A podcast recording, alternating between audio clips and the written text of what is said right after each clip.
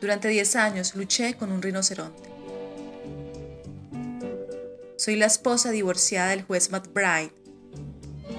Joshua McBride. Me poseyó durante 10 años con un imperioso egoísmo. Conocí sus arrebatos de furor, su ternura momentánea y en las altas horas de la noche su lujuria insistente y ceremoniosa. Renuncié al amor antes de saber lo que era, porque Joshua me demostró con alegatos judiciales que el amor solo es un cuento que sirve para entretener a las criadas. Me ofreció en cambio su protección de hombre respetable. La protección de un hombre respetable es, según Joshua, la máxima ambición de toda mujer. Diez años luché cuerpo a cuerpo con el rinoceronte y mi único triunfo consistió en arrastrarlo al divorcio. Joshua McBride se ha casado de nuevo, pero esta vez se equivocó en la elección. Buscando otra a dar con la horma de su zapato. Pamela es romántica y dulce, pero sabe el secreto que ayuda a vencer a los rinocerontes. Joshua McBride ataca de frente, pero no puede volverse con rapidez. Cuando alguien se coloca de pronto a su espalda, tiene que girar en redondo para volver a atacar. Pamela lo ha cogido de la cola y no lo suelta y lo zarandea. De tanto girar en redondo, el juez comienza a dar muestras de fatiga. Cede y se ablanda. Se ha vuelto más lento y opaco en sus furores. Sus prédicas pierden veracidad, como en labios de un actor desconcertado. Su cólera no sale ya a la superficie. Es como un volcán subterráneo, con Pamela sentada encima, sonriendo. Con Joshua yo naufragaba en el mar. Pamela flota como un barquito de papel en una palangana. Es hija de un pastor prudente y vegetariano que le enseñó la manera de lograr que los tigres se vuelvan también vegetarianos y prudentes.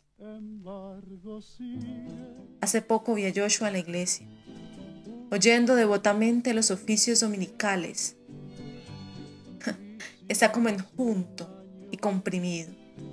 Tal parece que Pamela, con sus dos manos frágiles, ha estado reduciendo su volumen y le ha ido doblando al espinazo. Su palidez de vegetariano le da un suave aspecto de enfermo. Las personas que visitan a los McBride me cuentan cosas sorprendentes. Hablan de unas comidas incomprensibles, de almuerzos y cenas sin roast beef.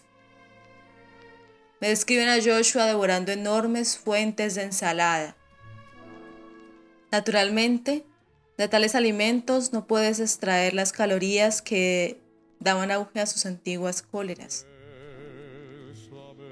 Sus platos favoritos han sido metódicamente alterados o suprimidos por implacables y adustas cocineras. El patagras y el gorgonzola no envuelve ya el roble ahumado del comedor en suntuosa pestilencia. Han sido reemplazados por insípidas cremas y quesos inodoros que Joshua come en silencio.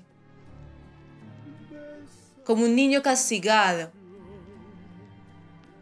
Pamela, siempre amable y sonriente, apaga el lábano de Joshua a la mitad, raciona el tabaco de su pipa y restringe su whisky.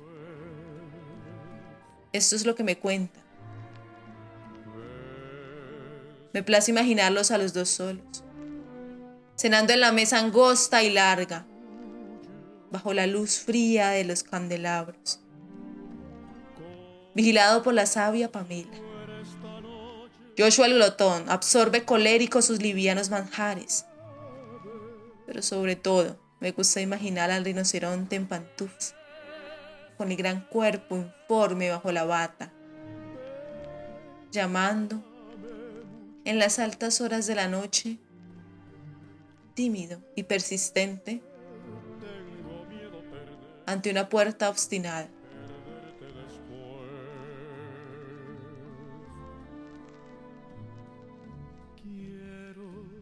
Tenerte a mi lado, sentirte muy cerca, verte junto a mí.